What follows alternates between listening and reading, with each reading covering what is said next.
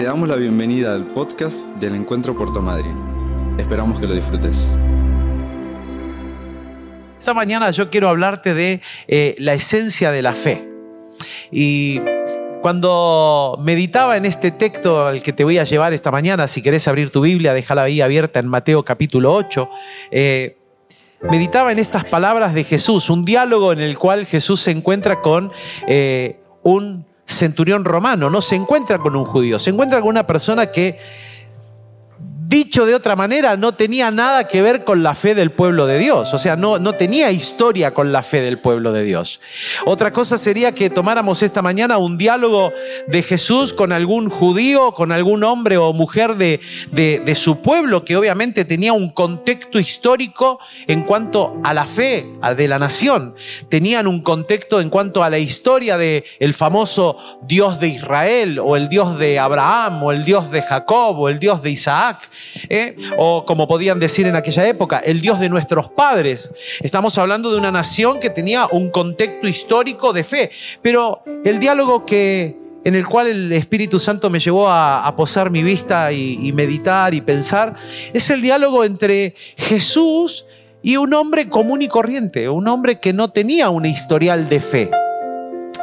Un hombre que calculo, porque no, no dice mucho más la Biblia que esto que, está escrito allí, que luego leeremos, eh, no era un hombre que tenía en esta ausencia de historia de fe eh, una esencia de fe como una semillita plantada ahí, ¿no? Eh, como aquello que está siendo cultivado y que de repente florece y que yo disfruto, ¿no? Tengo una plantita ahí que me han regalado ya hace un par de, años, dos años ya, así que me la regalaron, ¿no? Los botares, sí. Una plantita de ajíes, chiquititos, pican. Mi madre lo que pican, ¿no? Un día le di a probar a Estela ahí un poquito, le hice una maldad. Le digo, no, pero, pero un poquito. No le daban las manos para tragar agua, ¿no?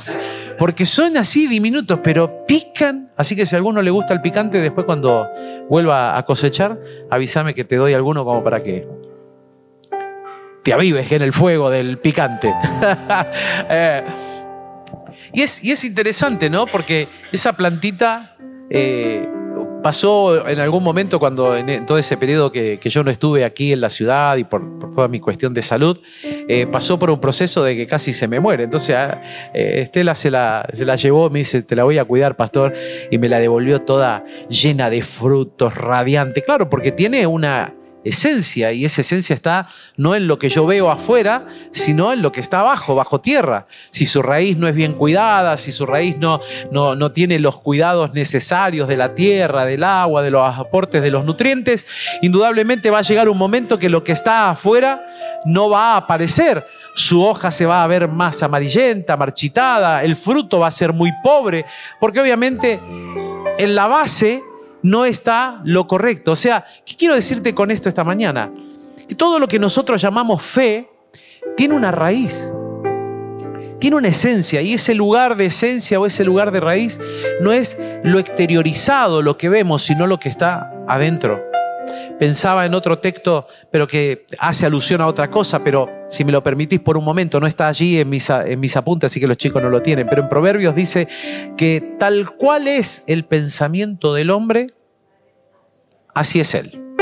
O sea, finalmente lo que el hombre o la mujer es, lo que somos los seres humanos, lo que se exterioriza, es lo que somos por dentro. Tal como es su pensamiento, así es. O sea que si yo quiero saber realmente cómo es tu esencia, me puedo sentar a observarte o a escucharte y voy a empezar a escuchar cómo es tu pensamiento lo que pensás de la vida, lo que pensás de la familia, lo que pensás de los hijos, lo que pensás del proyecto de vida, del futuro, eh, etcétera, etcétera, de todo lo que hay a tu alrededor. Y finalmente escuchándote y percibiendo tu pensamiento, voy a poder llegar a decir, lo que está pensando es lo que realmente él es o ella es. Así aparecerán, por ejemplo, los fantasmas de la baja autoestima, de los problemas emocionales, eh, de las competencias internas desleales que un personaje puede llegar a tener, porque tal como es tu pensamiento, así sos. Y la fe es darle autoridad a alguien y en este caso darle autoridad a Dios sobre nuestra vida. Si el primer acto de adoración para entender esto de la esencia de la fe, porque en algún momento lo he enseñado con la esencia de la adoración, si el primer acto de adoración en la Biblia, el que aparece como el primer acto de adoración en la Biblia es Abraham yendo a sacrificar a Isaac, porque Dios le da finalmente aquel hijo de la promesa, ¿no? Pero cuando dice la Biblia que cuando Isaac estaba por cumplir 12 años, Dios vuelve a aparecer ahí a Abraham, a tener un diálogo con Abraham. Y en ese diálogo con Abraham, de repente le dice, quiero que me sacrifiques a tu hijo, quiero que me lo, me lo entregues. Y él entendía lo que era un sacrificio. El sacrificio era ir a levantar un altar, poner piedra, poner madera poner el, animalito que se iba a sacrificar y consagrarlo al Señor, derramando sangre. Así que cuando Dios le pide que le sacrifique a Isaac en la mente de Abraham, él entendió lo que Dios le estaba pidiendo. Usted no va a encontrar en ningún texto de la Biblia que Abraham se sentó a discutir con Dios.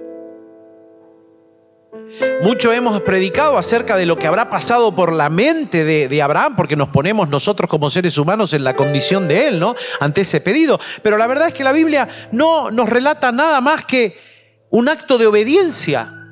Y dice que Abraham Finalmente, luego de escuchar lo que Dios le estaba pidiendo, llamó un par de criados, preparó ahí el burrito, preparó la madera que iba a llevar, le dijo acompáñenme. Llega a un determinado momento del camino y le dice a sus criados, quédense acá, nosotros vamos a subir y vamos a volver. No dijo cómo van a volver. Podía volver con un cadáver o podía volver con el hijo como finalmente volvió. En fe, él dijo, subiremos y volveremos, quédense ustedes acá. Pero hasta ese momento él no sabía cómo iba a ser la cosa y termina finalmente llevando a su hijo allí, su hijo empieza un diálogo con su papá, papá, ¿y dónde está el carnerito o el cordero que vamos a sacrificar para el Señor? Y Abraham le dice una frase que suena rara, ¿no? Dios proveerá. ¿Qué vamos a comer? ¿Qué vamos a sacrificar? ¿Qué vamos a llevar? ¿Qué vamos a hacer? Dios proveerá. Un hijo me pregunta, ¿y papá cómo vamos a hacer esto? Y no sé, Dios proveerá. y caemos en esa frase, ¿no? Dios proveerá, que es una frase que está lanzada allí, pidiéndole al Señor que aparezca, que obre algo, porque la verdad que yo no sé qué respuesta darte. En ese Dios proveerá estaba la, la singularidad de que Abraham no sabía qué otra cosa responderle a ese hijo. ¿Qué le va a decir? Eh, ¿Te tengo que matar? Dios me pidió que te sacrifique. O sea, yo no sé lo que pasaría por la cabeza de Abraham, pero él le dice esa frase, Dios proveerá. Finalmente Dios provee. Dios cuando ve que Abraham estaba dispuesto aún a sacrificar a su propio hijo, estaba a punto de bajar el cuchillo sobre su cogote, Dios le habla y le dice, no lo hagas, no toques la vida del, muchacho, ya sé que estás dispuesto aún a dármelo. Y ahí, entre los matorrales de la nada, aparece un carnero, ¿eh? un corderito, un carnero, atrapado, lo agarran y ahí estaba la provisión de Dios. Dios proveyó. Finalmente ese altar de adoración de Abraham se llama Dios proveerá. Porque ahí lo conoce como el Dios que provee. Hasta ese momento Abraham conocía al Dios que cumple promesa, porque le cumplió la promesa de darle un hijo. Ese altar se transforma en el altar del Dios proveerá. Y ese es el primer acto de adoración que aparece en la Biblia. O sea que en el primer acto de adoración de la Biblia no hay cantos, no hay esto que nosotros tenemos, un equipo de adoración, una pianista, un equipo, baterista, guitarrista, violinista, apoyo vocal, etcétera, ¿no? No hay. Que nos ayuda, que nos inspira a cantar. No hay, no es canto, no es adoración. La adoración como nosotros la entendemos, el primer acto de adoración en la Biblia, sino que el primer acto de adoración en la Biblia, dígalo conmigo, es obediencia. O sea que cada vez que yo obedezco a Dios en algo que Dios me está pidiendo, estoy adorando. Sí. O sea que adoración no es eh, estar de pie o sentado o con las manos levantadas o cantando. No, no, eso es parte, es una, una forma exteriorizada de cómo adoramos al Señor. Pero la esencia, la esencia de la adoración es la obediencia. Cada vez que yo obedezco a Dios en aquello que Dios me pide, yo estoy manifestando que adoro a Dios, que Él es el centro de mi adoración, que no hay otra cosa que sustituya mi adoración, es Dios. Y lo manifiesto obedeciéndolo. Por ejemplo, te doy un ejemplo práctico. ¿Cuántos acá han aceptado a Jesucristo como Señor y Salvador de sus vidas? Levante la mano. Bien, fantástico. Déjela bien arriba por un segundo más. Solamente bajen la mano los que están bautizados.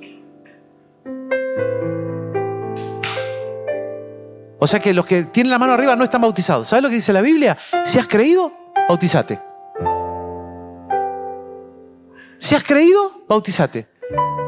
Entonces, ¿el bautismo es una opción? No. Si yo amo a Jesús, lo siguiente luego de aceptarlo es bautizarme. Así lo entendió el eunuco, ¿te acordás? Iba en un carro, escuchó la palabra y dijo, bueno, ¿quién pide que me bautice? Y había un charco de agua. Dice, había agua, no dice que era un río, no era un lago, era agua. Iba en camino el desierto, así que yo me imagino que lo más probable era un brevadero de agua de animales que viste que los animales se acercan y toman agua y mientras toman agua hacen sus necesidades, así que el agua no es muy limpita. Pero el eunuco vio agua y dijo, ahí hay agua y se bautizó ahí. ¿Por qué? Porque el acto de adoración lo llevó a obedecer lo que estaba entendiendo de Dios. Te doy un ejemplo práctico, puede ser cualquier otra cosa que vos de repente al leer la palabra del Señor, vos entendés lo que el Señor te pide. Una persona que llega con una vida desordenada al Señor, como hemos visto tantas veces, ¿no? Y de repente está viviendo como el sistema del mundo te ofrece, juntado, arrimado, en concubinato, con tres, cuatro, cinco, seis hijos ya en el medio, ya no estás arrimado y juntado, ya, eso es un matrimonio consumado, pero bueno, viste, ante la ley no está nada arreglado porque eh, vos vivís como dice el mundo, pero ahora conoces al Señor y el Señor te enseña que para que recibas toda la bendición que Dios quiere darte, entendés que Dios es un Dios de orden. Muchas veces la bendición de Dios no nos llega de la manera que Dios quiere que nos llegue porque nosotros estamos viviendo en desórdenes nuestra vida. Pero lo entendiste, entonces decís, wow, ordeno mi vida y a ahí nomás que ordenaste tu vida, empieza a caer sobre vos la bendición del Señor. Decís, pero ¿cómo ahora soy tan bendecido y antes no? Si antes creía en el Señor y ahora sigo creyendo en el Señor. Claro, lo que pasa es que ahora obedeciste al orden de Dios. Y cuando obedeces en el orden de Dios, la esencia de la adoración, que es la obediencia, ahora se manifiesta sobre tu vida en reciprocidad. Vos adorás a Dios en obediencia y Dios te bendice con toda bendición espiritual, en los cielos y en la tierra. Y la fe es muy parecida. Porque si el primer acto de adoración en la Biblia es la obediencia, en este caso la esencia de la fe es a quién le estoy dando la autoridad. La esencia de la fe es ante quién me rindo. La esencia de la fe no es yo creo en Jesús, sino es esa es la manifestación visible, creo en Jesús. La esencia, la que no se ve, como el acto de obediencia que no se ve en la adoración, la esencia es ante quién me rindo, a quién le estoy entregando la autoridad de mi vida. Y por eso el texto de Mateo, centurión romano, que va a ver a Jesús, le va a pedir que sane a su criado que se encuentra en la casa muy enfermo. Este centurión romano no pretendió que Jesús entrara en su casa. Lo va a decir el texto. Mira conmigo, Mateo capítulo 8, versículos 5 al 13.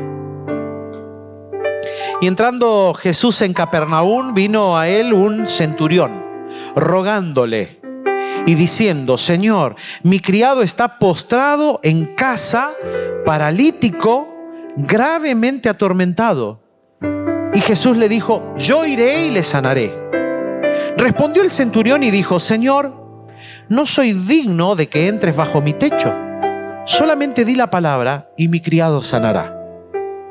Porque también yo soy un hombre bajo autoridad y tengo bajo mis órdenes soldados y digo a este ve y va y al otro ven y viene y a mi siervo haz esto y lo hace.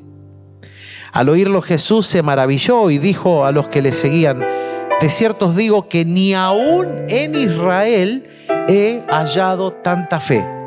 Yo os, y os digo, perdón, que vendrán muchos del oriente y del occidente y se sentarán con, ¿quién dice ahí? ¿Y con quién más? Isaac. Oh. Che, paremos la rotativa un, un momento. Va a venir gente del extranjero que no tienen la historia de la fe de esta nación y se van a sentar a la mesa con el patriarca de la fe de esta nación.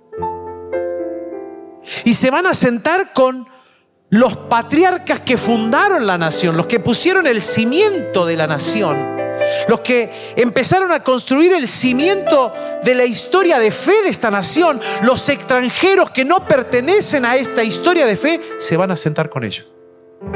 Con Abraham, con Isaac y con Jacob. Vendrán de muchos lados.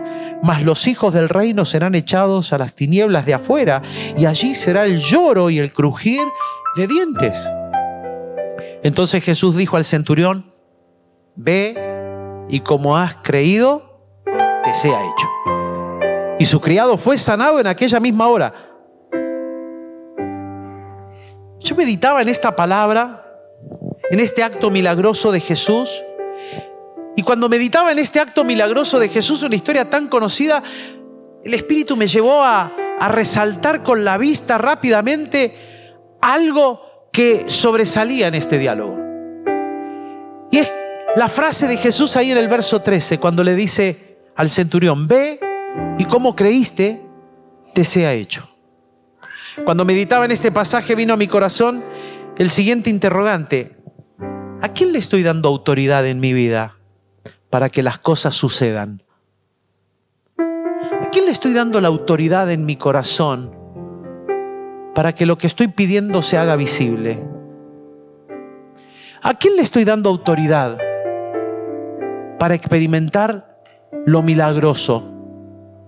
Te habrás encontrado o tal vez te pasa a vos. A mí me ha pasado en mi vida. Encontrarme de repente no experimentando los resultados que esperaba vivir. No sé si te ha pasado. A mí me ha pasado más de una vez. De repente sentarme en la mesa o sentarme en el sillón a meditar o ir en el auto pensando sobre las promesas del Señor, sobre las cosas que Dios me ha hablado y de repente darme cuenta que, número uno, Dios no miente. Número dos, que Dios es Señor sobre toda la historia de mi vida. Pero número tres, que no estoy disfrutando lo que me prometió. ¿Te ha pasado? A mí me ha pasado más de una vez. Y cuando pienso en esto, automáticamente viene este interrogante que vuelve a saltar esta mañana. Si Dios no miente, si Dios es soberano sobre mi historia, si Dios cumple sus promesas, ¿por qué no estoy disfrutando lo que Dios me ha pedido? Entonces, en vez de mirar a Dios, que no miente, me miro a mí y me pregunto, ¿a quién le estoy entregando la autoridad en mi corazón para que no esté disfrutando lo que Dios, que no miente, Dios que no falla, Dios que cumple promesas, de repente yo no esté viviendo el resultado que Dios me prometió que viva? Porque si no estoy viviendo lo que Dios me prometió que iba a vivir, número uno, vuelvo a resaltar, Dios no miente. Entonces el problema no está en Dios, el problema es en a quién o a qué cosa le estoy entregando la autoridad en mi corazón.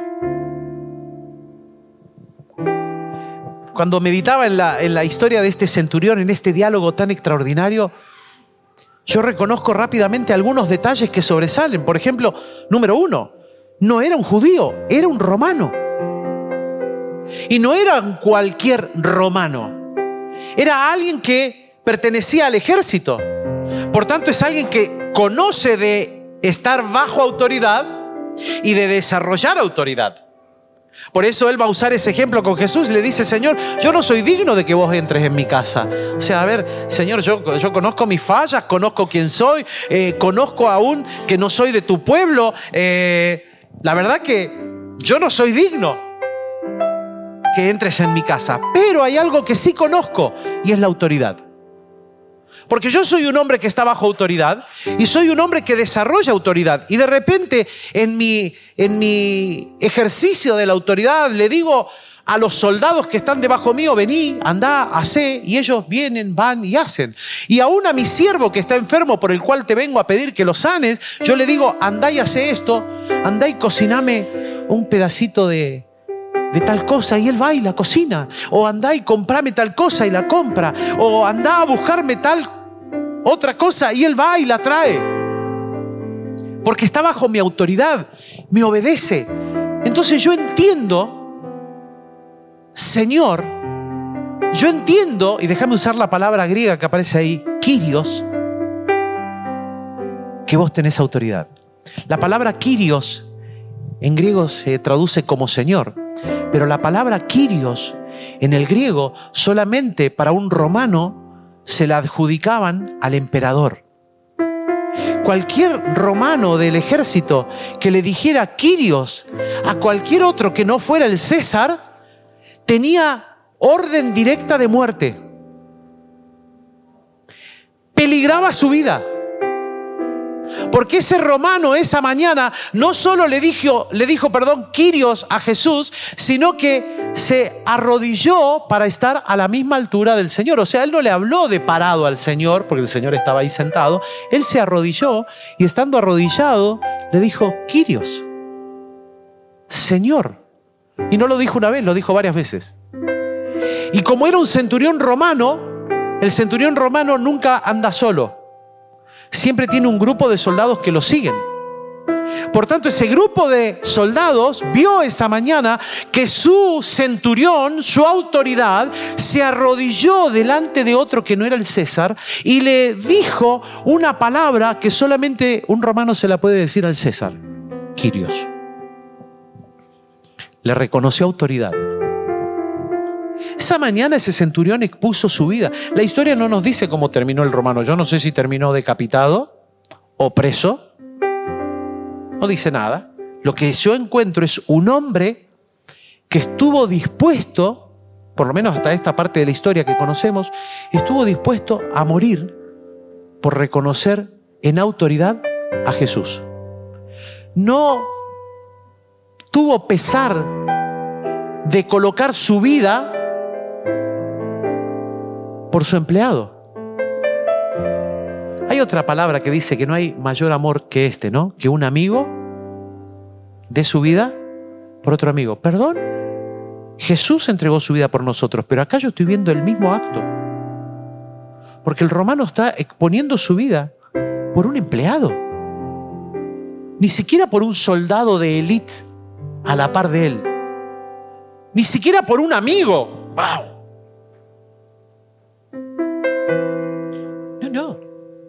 Vení, Charlie, ayúdame un cachito. Porque yo puedo exponer mi vida por mi amigo. El otro día encontré una foto. Teníamos 15 años. Estábamos, estábamos jóvenes, loco. Oh. No, no, no, no. Tampoco, tampoco te pases. Había un tal Alejandro en esa foto. ¿Te acuerdas? Y un flaquito que tocaba el, el bajo. Oh. Años, ¿eh? Cuando a mí me llamaban Felipe. Ahora, claro, yo miro para atrás y yo digo, si este, este pobre chango está en problemas, yo puedo salir rápido a ayudarlo. Una noche me avisan que había tenido un accidente. Rápido, le agarré a mi esposa el auto, tra, me fui hasta ¿En qué esquina? En tal lugar, tra, ahí voy, chao. ¿A qué altura? Ahí estoy. Porque es un amigo. Ahora, uno lo hace por un amigo, ¿sí o no? Vos te molestás por un amigo, ¿sí o no? Pero ahora aparece otro que no es mi amigo acá en la historia. Es un extraño. Es un empleado. Vení, parrita, ayúdame del otro lado. Aunque este ya es amigo, ¿no? Pero bueno, vamos. Eh, ah, oh. dice que eso es El muerto se quejó del degollado. Ahora, una cosa es que yo me moleste por mi amigo, pero otra cosa es el empleado, el che pibe. Y el centurión romano le da valor a este, escúchame, le da el mismo valor a este que a este. Coloca a este que es el empleado, que está para servirlo, está para que yo le dé la orden y él la tiene que hacer porque es el empleado. El centurión romano lo coloca en el mismo nivel. Cualquier similitud con lo que Jesús luego va a hacer con nosotros no es coincidencia. ¿Te estás dando cuenta de lo creativo de nuestro Señor? Por eso Él después va a decir que no hay mayor amor que este que un amigo dé su vida por un amigo y nos llama a nosotros de amigos. Nos coloca siendo esclavos, nos coloca en la misma altura que el amigo y se entrega por nosotros. Gracias chicos. Ahora vuelvo a la pregunta, ¿a quién le estoy dando autoridad en mi vida para que las cosas sucedan? Si la esencia de la fe es la autoridad, o mejor dicho, a quién le estoy dando autoridad sobre mi vida, es que puedo llegar a entender el porqué de los resultados que tengo o vivo. Si yo esta mañana logro entender que la esencia de la fe es la es, es esta, es a quién le estoy dando autoridad en mi vida, es que voy a poder entender el porqué de los resultados que tengo. Ay, pastores, que a mí todo me sale mal. Bueno, repasá a quién le estás dando autoridad en tu vida. Pastor, estoy esperando esto y no sé por qué demora tantos años en mi vida. ¿Será que me equivoqué? ¿Será que Dios no, no, me dio esto para mí? ¿Será que yo me ilusioné con una palabra que no era para mí? Yo estoy casi seguro que si vos sabés escuchar a Dios, Dios que no falla, no se equivocó. El tema es que hay que parar la pelota y preguntarnos, mirarnos hacia adentro, ¿a quién le estoy dando autoridad en mi vida? ¿A qué les di autoridad? Porque depende a quién le dé autoridad es el resultado. Este romano me, me lleva a comprender esto y me lleva a otra lectura más rápida. Andate a Hebreos capítulo 11. Ahora corro, eh, tranquilos que no voy a demorar mucho más. Pero en Hebreos capítulo 11, si hacemos una lectura rápida, me lleva a iniciar esta comprensión de por qué a quién le doy autoridad va a ser el resultado. Porque todo este capítulo inicia con una frase, por la fe. Por la fe. Por la fe tal hizo esto, por la fe el tal otro hizo lo otro, por la fe este alcanzó la meta, por la fe este llegó a ver aquello, por la fe, por la fe. O sea, que la lista y que en algún momento el autor de Hebreos va a decir, y llego hasta acá, porque sería innumerable la cantidad de personajes que podría nombrar, no me alcanzaría la, la hora, el tiempo, los rollos para escribir acerca de los distintos personajes que por la fe alcanzaron el resultado. Pero también el autor de Hebreos me va a decir que el resultado en la vida de cada uno de estos personajes ahí nombrados, que lo alcanzaron por la fe, me va a decir también que hay otro tantos de estos hombres y mujeres que están en esta lista y los que no están porque no alcanzaría el tiempo, que no alcanzaría los escritos para poder dar el detalle de ellos. Mirá lo que dice Hebreos 11, 33 al 34. Que por fe conquistaron reinos, hicieron justicia, alcanzaron promesas, taparon bocas de leones, apagaron fuegos impetuosos, evitaron el filo de la espada, sacaron fuerzas de debilidad, se hicieron fuertes en la batalla, pusieron en fuga ejércitos extranjeros. Y esta es la lista de solo de algunos que nombra y que reconocemos que por el acto milagroso que Dios hizo en sus vidas o a través de sus vidas, alcanzaron todo esto que dice ahí. Pero, hay un pero también en esta historia, pero no olvidemos que esto sucedió porque cada uno de ellos tenía fe en Dios. O sea, cerraron la boca de leones, conquistaron reinos, ganaron batallas, sacaron fuerzas de debilidad, etcétera, etcétera, etcétera, porque tenían fe en Dios. Y si yo vuelvo a esta esencia, no es solamente porque creían en Dios, sino porque en esta esencia de creer en el Señor, le habían rendido el corazón, le habían entregado la autoridad a Dios. Estos personajes vieron el cumplimiento algunos de ellos solo en parte,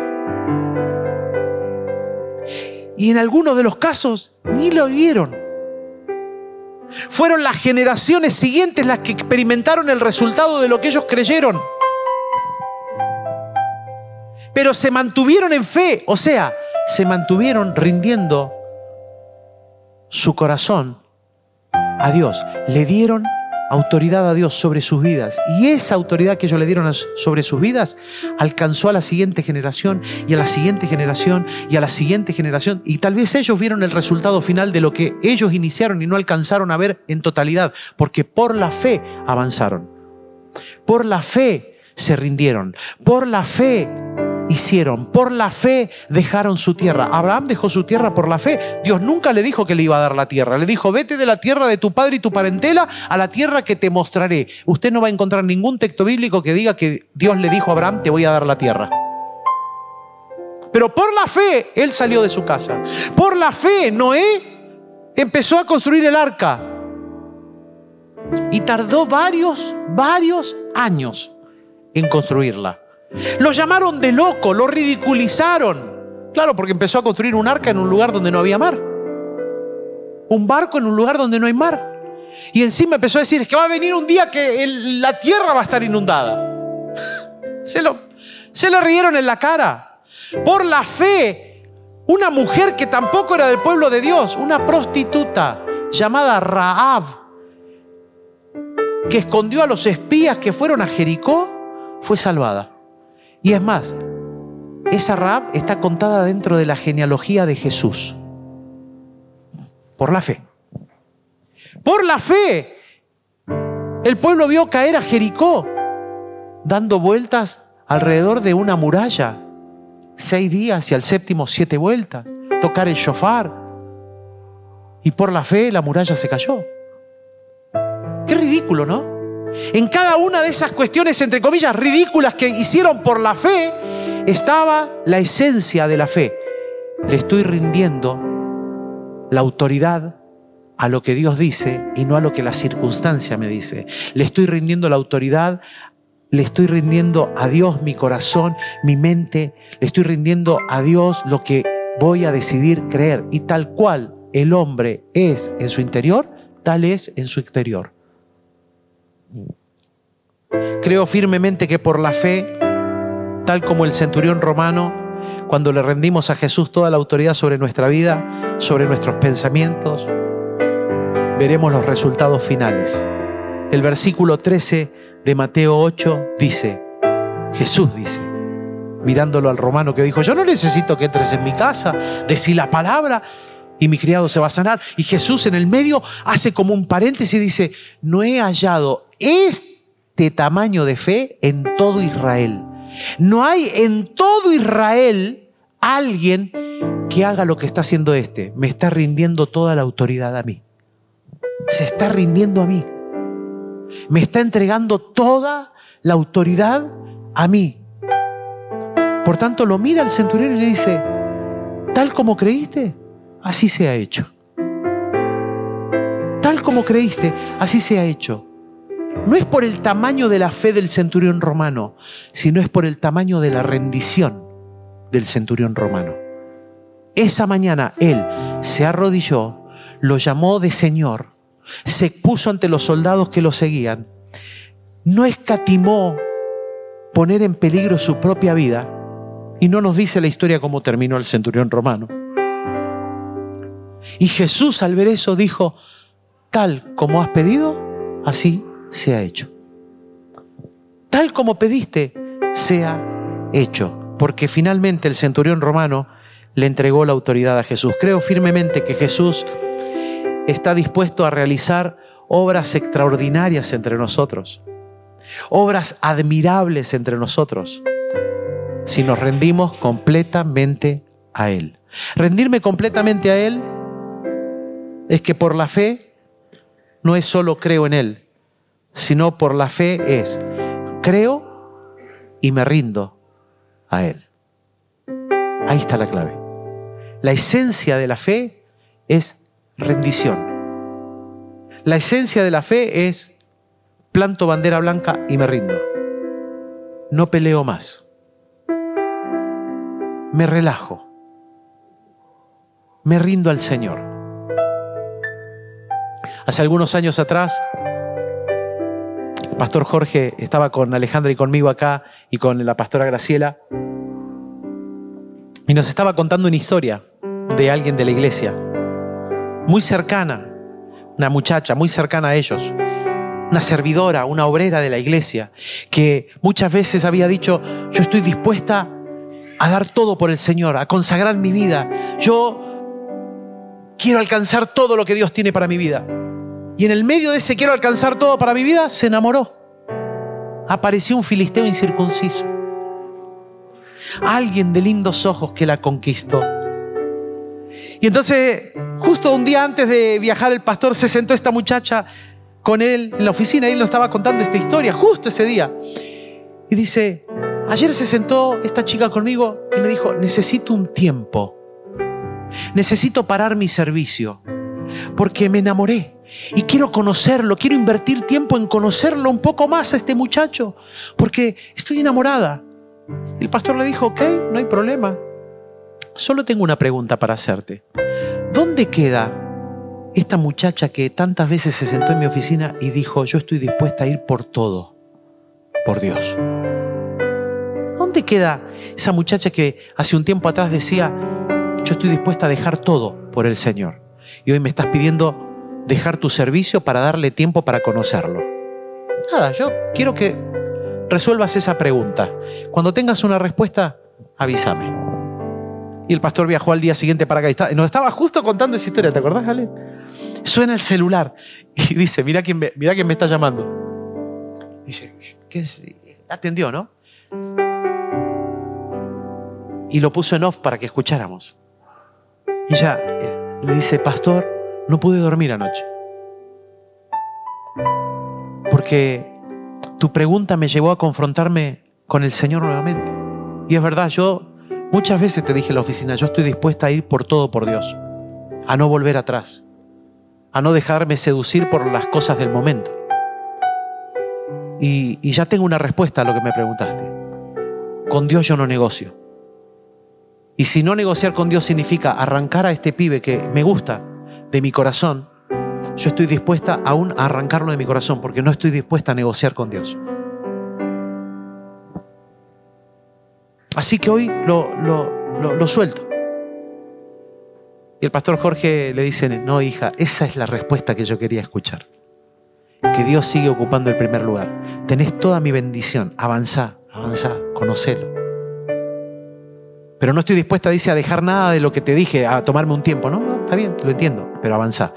Hoy están casados, son un matrimonio de servidores, son un matrimonio de equipo pastoral en nuestra iglesia, en una de nuestras iglesias, el encuentro.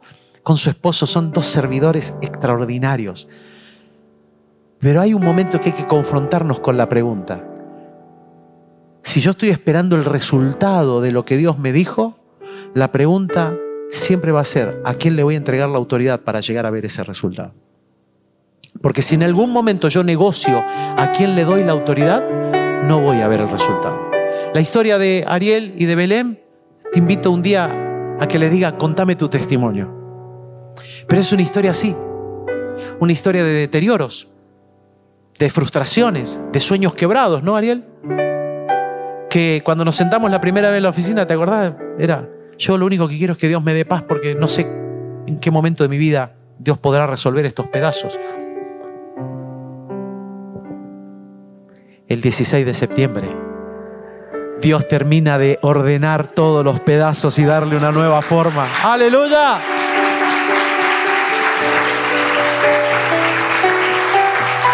Porque, porque cuando vos le entregás el gobierno a Dios y te rendís a Él sin saber lo que vendrá. Porque sé lo que vendrá, lo hemos cantado más de una vez, yo no sé lo que vendrá.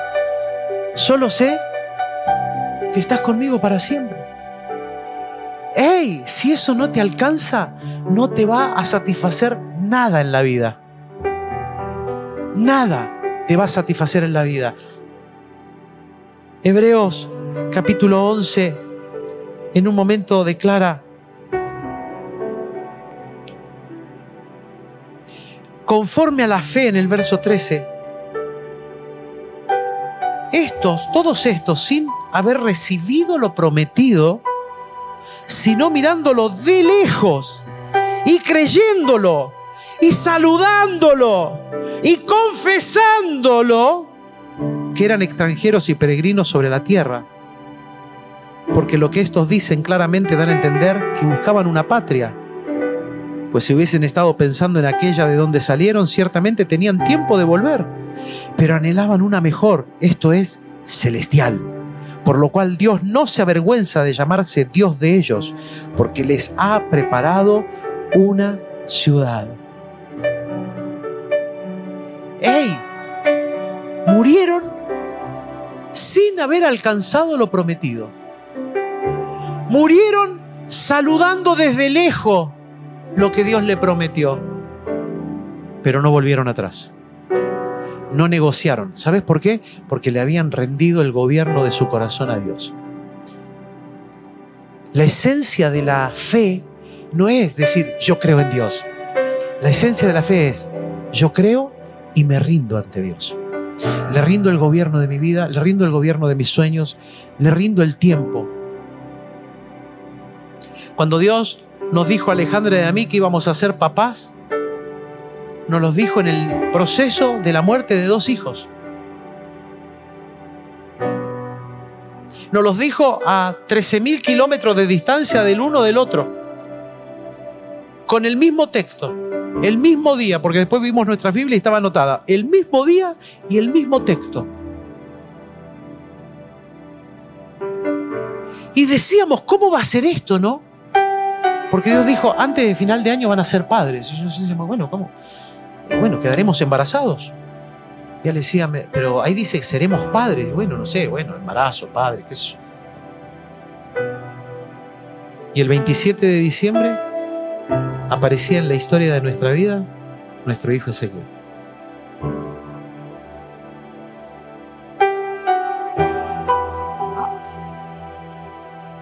¿Cómo será? No lo sé. Pero cuando vos le rendís el gobierno a Dios, Dios actúa. Y ahí apareció nuestro hijo. Adoptamos a Ezequiel, nuestro bebé. Terminamos el año porque el 31 de diciembre cerrábamos el año con él en la cunita. Y recibíamos el primero de enero siendo padres, tal cual la palabra, porque Dios no miente. Pero luego también Dios nos dijo que íbamos a tener hijos biológicos en medio de una infertilidad enorme que yo tenía. ¿Cómo será esto? Pasaron siete años. Hay otra canción que decía, ¿no? Aunque pase el tiempo, sé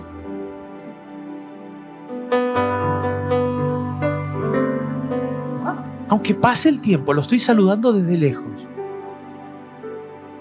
Tengo una palabra que no se dio al minuto, no se dio al mes, no se dio al primer año, no se dio al segundo año, no se dio al tercer año, no se dio al cuarto, no se dio al quinto. ¿Te frustras en el medio? Yo te cuento que sí que te frustras, ¿eh? Porque yo me frustré. ¿Que te decepcionás? Sí, porque viene pasando el tiempo y no ves nada.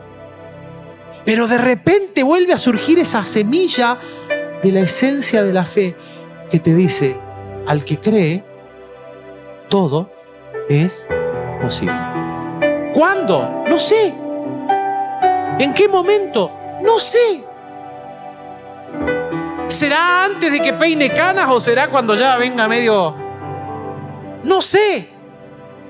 Pero si Dios le dio fuerzas al viejito Abraham para que a los 100 años engendrara un hijo y a Sara que tenía noventa y tantos años le dio la generosa oportunidad de volver a tener óvulos para fecundar un hijo, yo no sé cuándo es el tiempo, pero ahí en hebreo me dice, algunos murieron y saludaron a lo que Dios les había dicho. Pero por la fe lo alcanzaron. Y no lo vivieron ellos. Dios le dijo a Abraham, haré de ti una gran nación. Y le dio solo Isaac. A Isaac le repitió la promesa de su papá y le dio solo dos, Esaú y Jacob. A Jacob le repitió la promesa y le dio trece hijos, de los cuales doce fundaron las doce tribus de Israel. Y salió toda una nación, aleluya. Dios no falla. El tema es a quién le rendís el corazón. El tema es a quién le rendís tu vida para que tal como Dios te dijo, veas el resultado en el final del camino. Porque Dios no falla. La esencia de la fe es rendición. Es autoridad. ¿A quién le doy la autoridad en mi vida para que me vaya bien? Pastores, que Dios me prometió que yo iba a hacer esto, o que yo iba a tener aquello, o que yo iba a experimentar aquello, y ha pasado el tiempo y no lo veo. La única pregunta a la que te puedo confrontar esta mañana no es, es, no es una pregunta echándole la culpa a Dios. Tampoco es una pregunta echándote la culpa a vos, porque no hay culpables. Sé irresponsables. Y en esa pregunta de responsabilidad mi pregunta es, ¿a quién le estás entregando la autoridad para que esas palabras y sueños de Dios se cumplan en tu vida? Para en el camino repasate para adentro y pregúntate a quién le estás dando la autoridad. Tal vez ahí vas a encontrar la respuesta. Había un viejo himno que decía, hoy te estoy paseando por todos los acordes, eh, perdón. Yo me rindo a Él. Yo me rindo a Él. Solo decía eso, ¿no? A mí me quedó grabado en, mi cabeza desde muy pequeño. Porque ese himno encerraba la esencia de esto. Si yo quiero ver el resultado, todo inicia con fe. Y no con fe decir creo. Es creo y me rindo. Por eso el centurión romano fue y se arrodilló. Porque en algún momento en su casa, luego de ver y de escuchar lo que este Jesús de Nazaret hacía, seguramente dijo, yo creo que Él puede sanar a mi empleado. Y eso lo llevó a un acto, arrodillarse y llamarlo Señor, exponerse públicamente, poner su vida por su amigo. Y Jesús dijo de él, no he hallado fe en todo Israel como la de este hombre. No hay fe como la de este hombre en todo Israel. Y por eso lo mira al hombre y le dice, tal como pediste, te sea hecho. Tal como buscaste esta mañana, te sea hecho. ¿Será esta la mañana en que Dios te lo quiere decir a vos? Yo creo que sí. Todo inicia con rendición. Creo, pero creo y me rindo. Planto bandera, dejo de pelear, dejo de intentarlo por mi mano, dejo de forzarlo por mi mano, dejo de patear puertas, me rindo. Y en el momento que te rindas, vas a escuchar, tal como creíste, te sea hecho. No por el tamaño de tu fe, sino por el tamaño de tu rendición. Todo inicia rendido a los pies del Señor. Cierra tus ojos por un momento.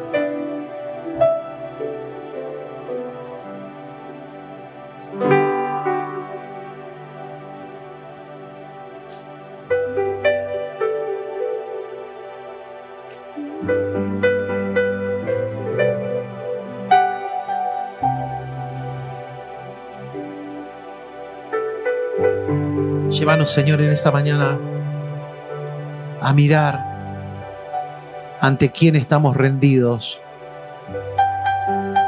para ver los resultados que estamos esperando. Llévanos esta mañana, Espíritu Santo, con los brazos de amor que tenés, hasta ese lugar de nuestra historia, donde tal vez estamos rendidos o rendidas las muchachas a algo o a alguien que no sos vos, pero estamos mirando alcanzar la promesa que nos diste. Llévanos esta mañana con los lazos de amor a darnos cuenta, Señor, ante quién o ante qué me rendí. Y esta mañana, querido, querida, si vos no estás logrando el resultado en tu vida que estás esperando, yo lo que te invito es a plantar bandera y decir, me voy a rendir ante vos, Señor. Porque hasta ahora lo vengo intentando con mi propia fuerza. Yo estoy convencido que Jesús quiere volver a decir esta mañana, tal como creíste, te sea hecho. Y eso es fe. Y eso es rendición. Tal como creíste sea hecho.